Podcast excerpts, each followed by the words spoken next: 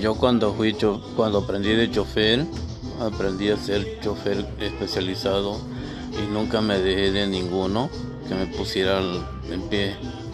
Siempre traté de salir adelante para dar lo mejor y dar un mejor servicio y una excelente calidad.